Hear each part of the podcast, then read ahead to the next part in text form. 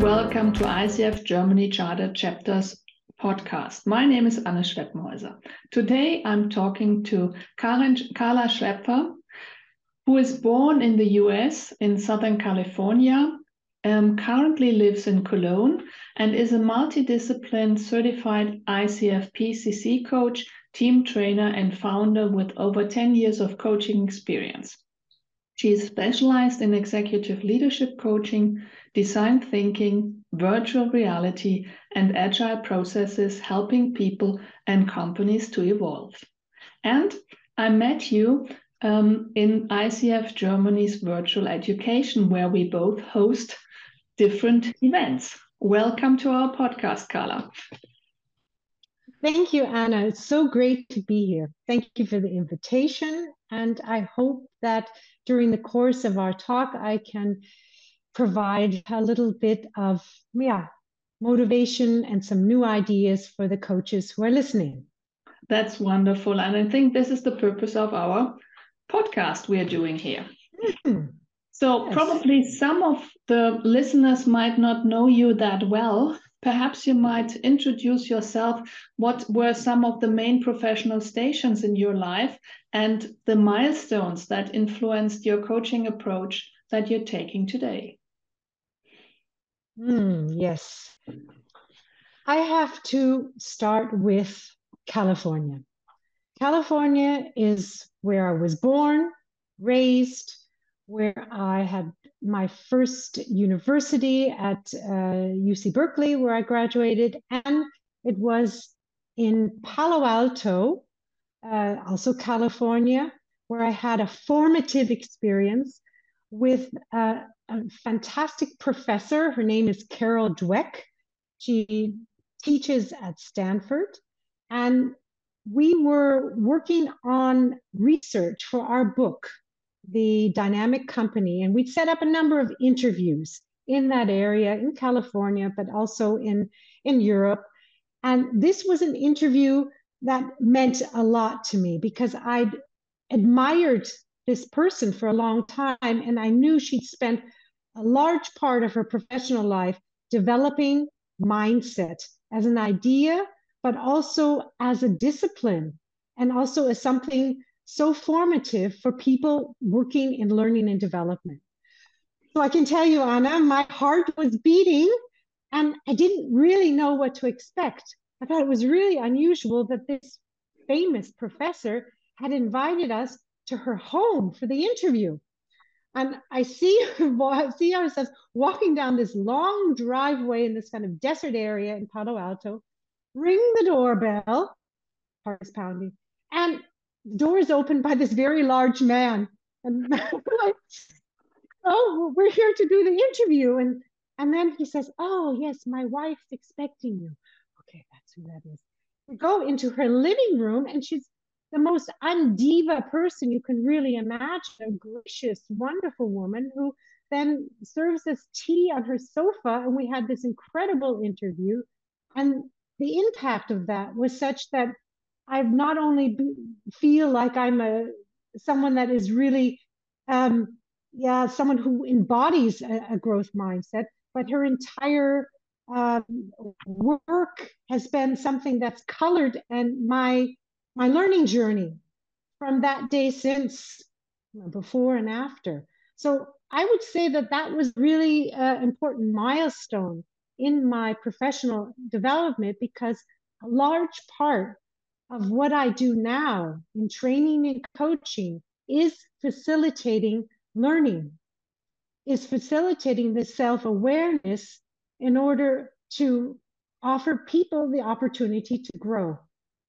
And this um, experience with with Frau Dweck was um, really fantastic. And maybe I could tell you just one other experience, a milestone, also in the United States, also in a hot environment, in a desert environment in Phoenix, Arizona, at the Milton Erickson Institute.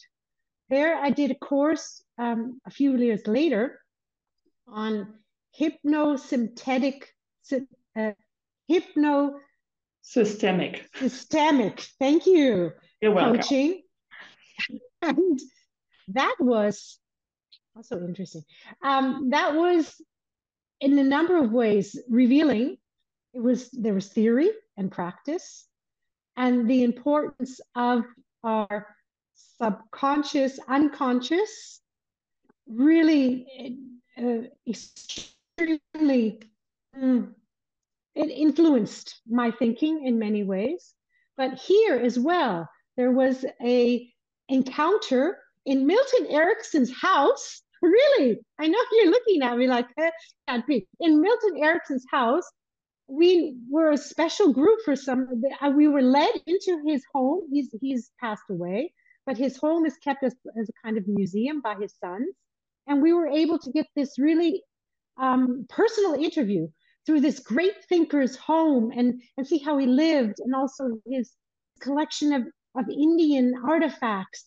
And um, it, it was just amazing. And uh, what what Milton Erickson um, has has colored in, in my thinking also is his personal, extremely personal and personalized approach to to um, to coaching and his incredible creativity. I mean, that man was a genius. I, yeah. you see me nodding, and I recall the the stories that Milton Erickson instructionally told his clients and his coaches. Yes, yes. And, and just eh, not only eye opening, but sometimes if you're in the business, so so jaw uh, dropping because his intuition, his use of his these unconscious elements consciously is, is fascinating and so effective and so human centered that people are unique and each personality brings a different step of uniqueness in order to either solve their problems or on their learning journey. That's something you can learn in in, in such a um, yeah impactful way with his work and his writing. Absolutely. Yeah. Coming from this these two two images palo alto and um, phoenix arizona um, to more in the now and here who is your ideal coachee right now with hmm. all the background you're bringing in yeah yeah thank you for bringing me back um, in that time I, I maybe should also add that i did my first coaching accreditation back in 2013, and that was in Germany. And mm-hmm. that was um, also really important because I continued on that path, adding other elements as well.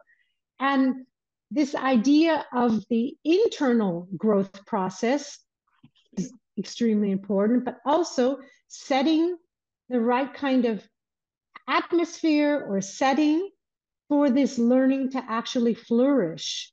And that's something um, I looked at um, in, in, depth in the book, but it's also part of when you ask me about my ideal coachee, it's working with people that are uh, that have this environment that are able to in, in a safe space from uh, Amy uh, Edmondson mm-hmm. Uh, allow themselves to look, look, at different alternatives that are open uh, for maybe even challenging their assumptions uh, people that are that are also allow themselves to, to become more curious about their own internal processes and their own learning journeys now i've worked with many different lovely clients and i always find something to really adore about them because of this from milton Erickson, this appreciation of the unique uniqueness of every person um, mm.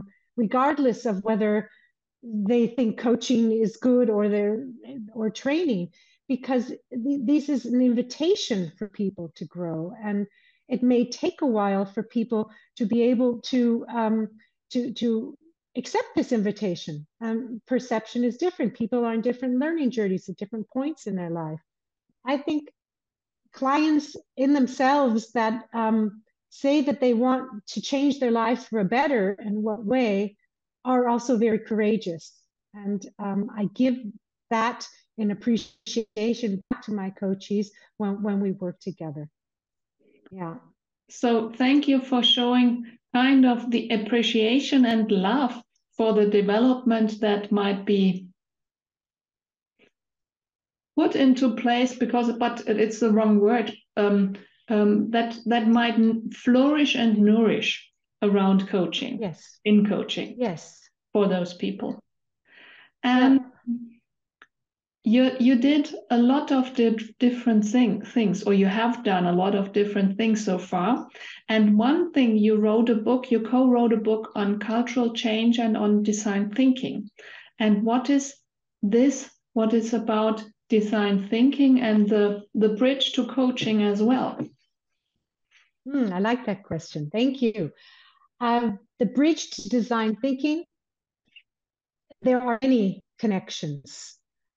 If I look at it at first in this systemic way or in the process, coaching is sometimes compared to the double diamond of design thinking. And that means that we have processes where we open the conversation and then we close them. Um, in coaching, we close our first part of the conversation with our coaching contract, and then we open it up and we're doing more exploration before we then end it again. This is a schematic, let's say, simplified uh, version of the design thinking process, which is uh, quite valid. There are many different ways of visualizing the design thinking process. What I think at this point it might be more interesting to talk about and to connect the dots with the growth mindset. Um, design thinking mindset or the approach is one that's very human centered, is one that's very much built on empathy for your user, we call the user or the, the person that we are developing a solution for. And the team also learns to treat each other with appreciation, with respect. And they bring this then to their interviews when they talk with individual stakeholders. But it's more than that. It's also learning to ask questions in a way that's not judgmental. It's also learning to ask open questions. Uh, it's it's different ways of interacting uh, with regards to feedback as an uh, feedback is an opportunity in design thinking in order to learn. These are some elements, but there's also more. There's, uh, when we work in design thinking, we're we're trying to understand needs of the stakeholders uh, and also their motivations or triggers. Now, we might not dig so, let's say, directly in coaching, at least I don't. Um, but the idea is to uncover layers of, uh, to, to get to the real, yes, let's say the real, the real need that would then help a person to use a certain solution. Mm-hmm. So we're looking at different perspectives. Uh, we're challenging uh, conventional thought. Uh, we're doing a lot of creative out of the box thinking. And these are things and elements that I would also use in my coaching. And I do use in my coaching in order to encourage my coachee to um, take a step back and look at things differently and consider other options, right? So that that's those are some of the the um, parallels to coaching. There are also others like some of the interventions that we use in coaching, like the five whys. Um, and we have in design thinking this outcome oriented mm, goals, which can also have in, in um, and I have a lot of in, in my coaching is that we create a contract, we explore, and also, by the way, um, in design thinking, there is a phase that's often called exploration, like in appreciative inquiry. And we have an outcome.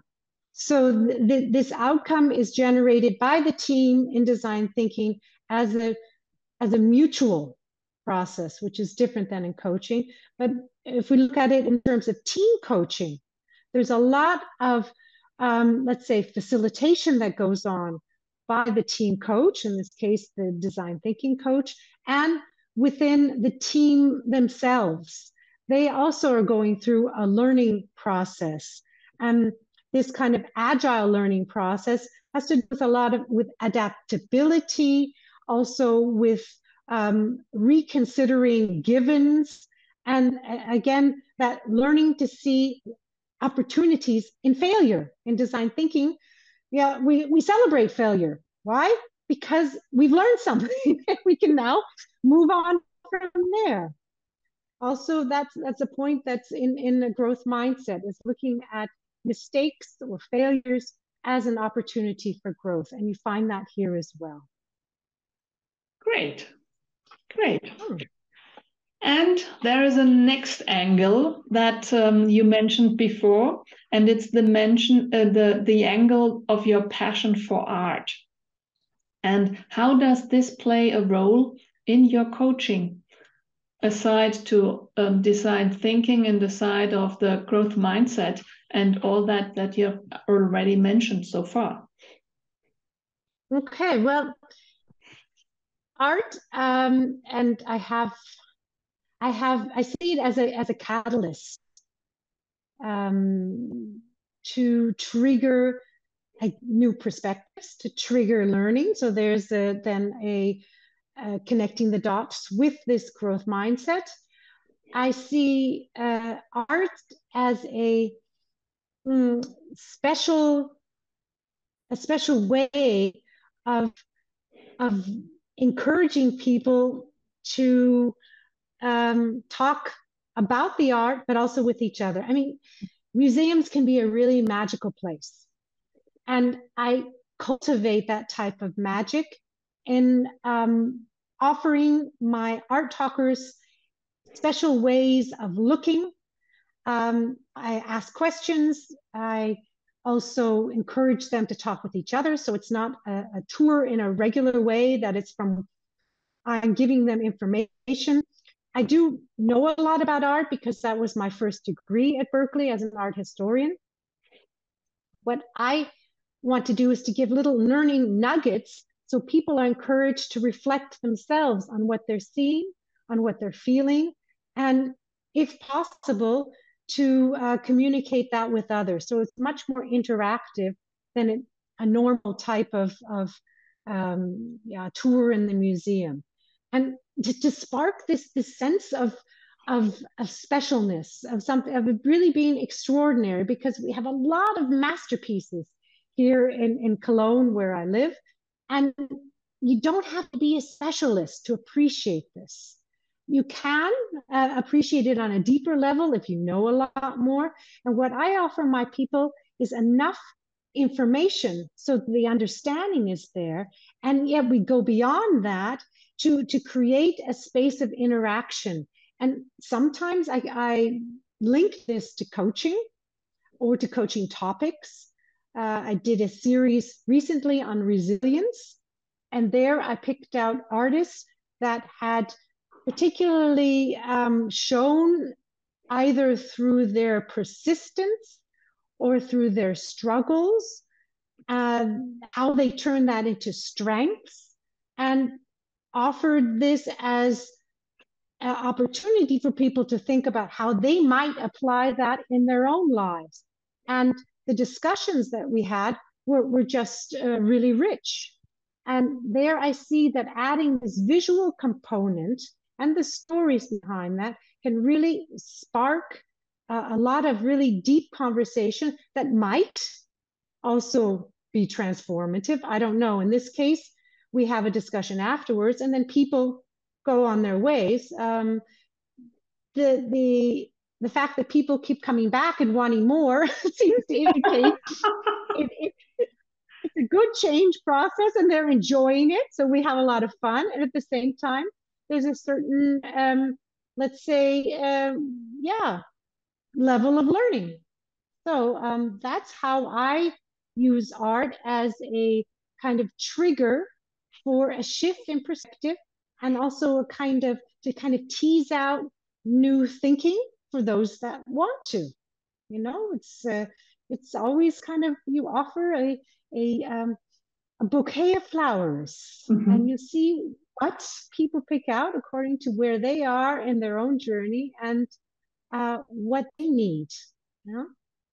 So, yeah, and that's also another space to explore, Anna. I think that's really important for me. Uh, is that whether it's in the museum or in online or maybe let's see and maybe there are other spaces. Did you want to ask me another question about?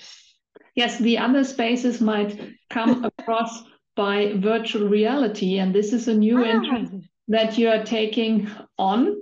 And um, how do you integrate this virtual reality aspects into your coaching? Probably. Yes yes. That that is the a virtual reality space is one full of potential for different ways of again yeah creating insights and um, triggering growth. Now for those of you that that aren't uh, familiar with virtual reality this is a digital space a 3d space and i work in collaborative platforms uh, that you can enter sometimes via your um, your computer and sometimes you need a headset and if you do go in with your headset then you have a very immersive experience mm. and this immersion anna is the reason that this experience is uh, has this potential that's quite exciting for learning um, you know in, in when we use zoom training or or in coaching people can be looking at their telephone. They can be diverted by um, someone in the next room or in the same room. And when you're in vr in headset you are actually it present. You're completely immersed cognitively and emotionally in this virtually simulated worlds. Many of us know the world, uh, the word metaverse. Okay, mm-hmm. from Meta, Facebook has changed their name to Meta, and they're really propon- uh, they're really pushing this very hard. And the metaverse isn't here yet. We have a lot of collaborative platforms, but there is no interoperability that will have to come. Uh, that means when you're on one platform, you can't take what you've developed or your assets and go to another. You have to start all over. Your assets, or for example, when I work there and I create a space and I put furniture into my coaching lounge and I hang pictures and I can uh, have all kinds of intervention tools, coaching tools. I can have cards. I can have uh, I can have the coachee create uh, his or her inner team, do all kinds of really fascinating, useful stuff. And then when I log out later, it, can go back, it's still there. So that's what this means is persistent. It's really important because otherwise it would be a constant um, re, uh, recreation and that would take too much time and energy. So this is kind of um, really pioneering data stuff that we're seeing right now with uh, virtual reality. Uh, the potential is really exciting.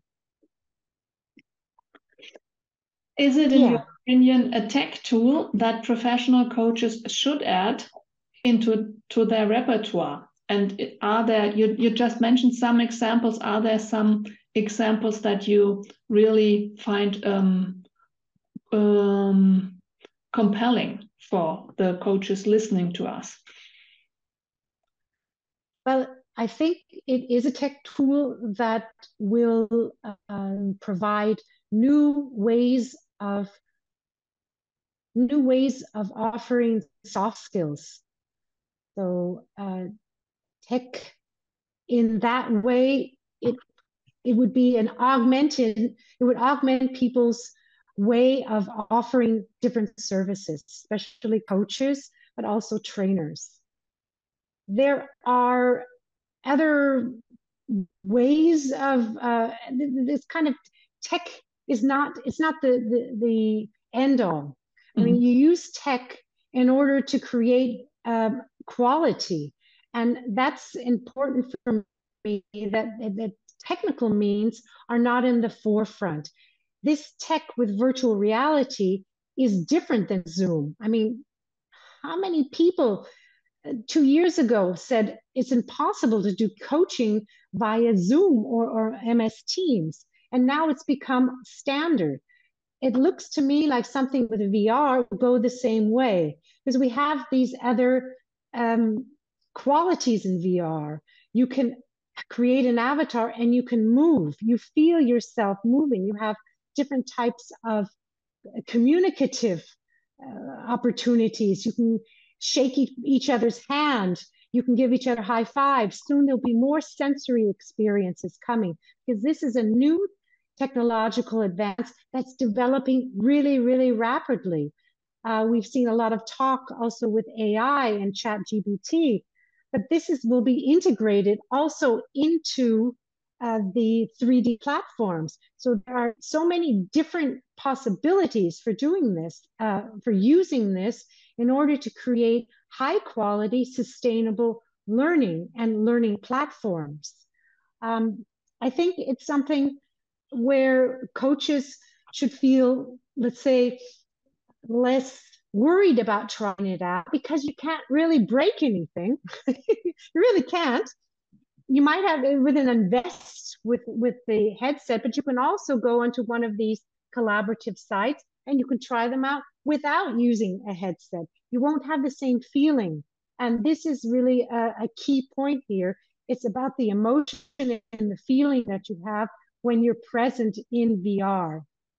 Now, um, you mentioned at the beginning of our talk, Anna, that I'm in the virtual uh, education cohort, and we offer webinars, all kinds of different subjects for coaches with ICF.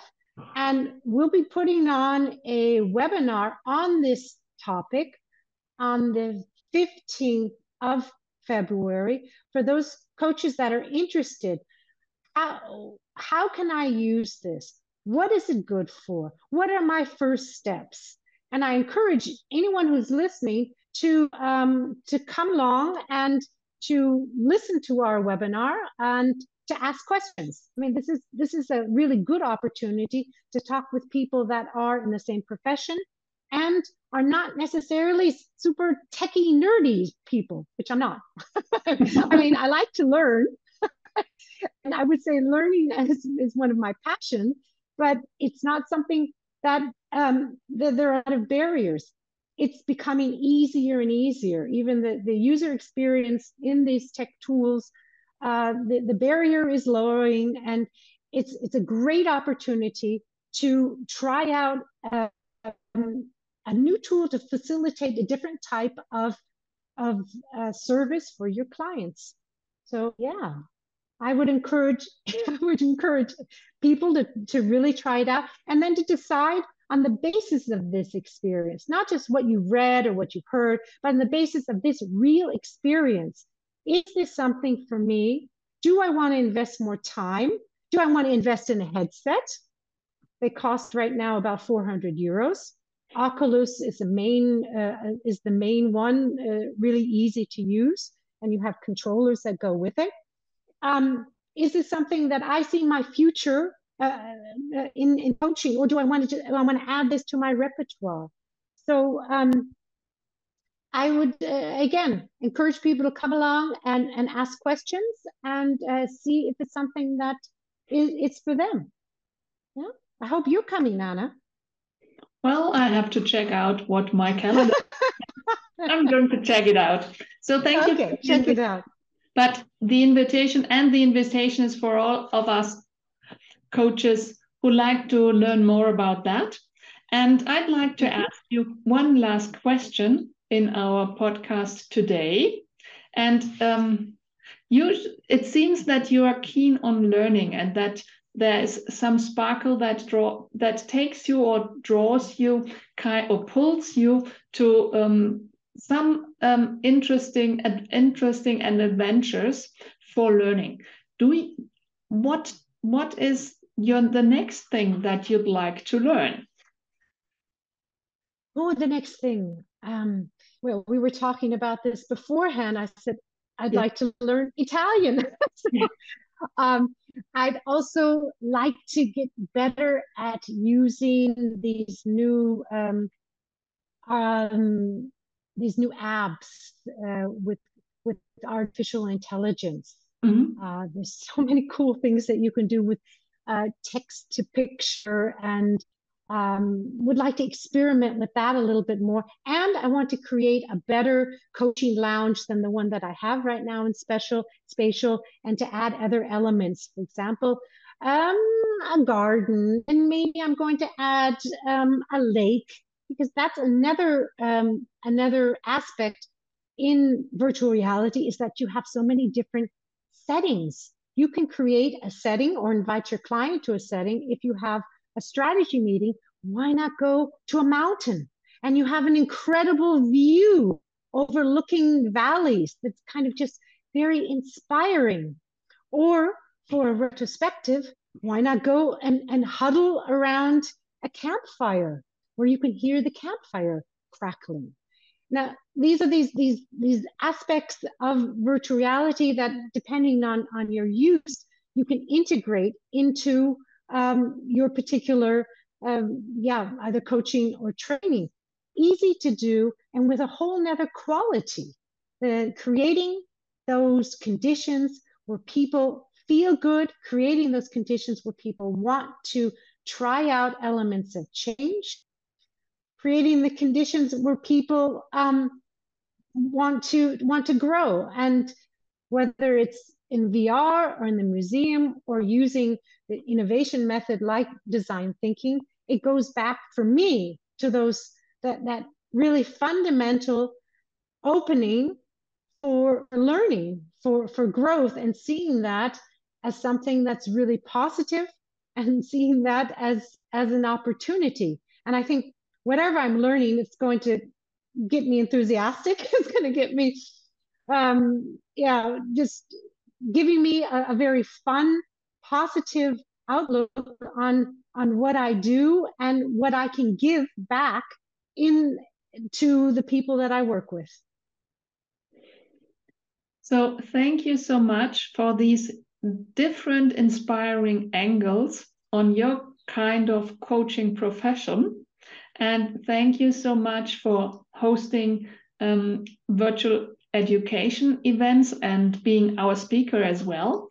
And to those who'd like to be in contact with Carla, you'll find her on www.designchange.de or in LinkedIn as well. And the, those data is provided in the in the short, I think the, the show notes. It's called show notes. Show notes. Yes. Called show notes. That's right. Yes. And Thank you, Anna, for this conversation. Yeah. And? and probably, probably we meet each other's all all of us um, on February the fifteenth, two thousand and twenty-three. Thank you so much. That's right. Thank you so much. I hope that the listeners got uh, some maybe some insights and try things out with your coaches and to get a little bit more courage to experiment. Great. Thanks a lot. It was great. It was lots of fun. Thank you very much, Anna. Thank you so much for being our guest.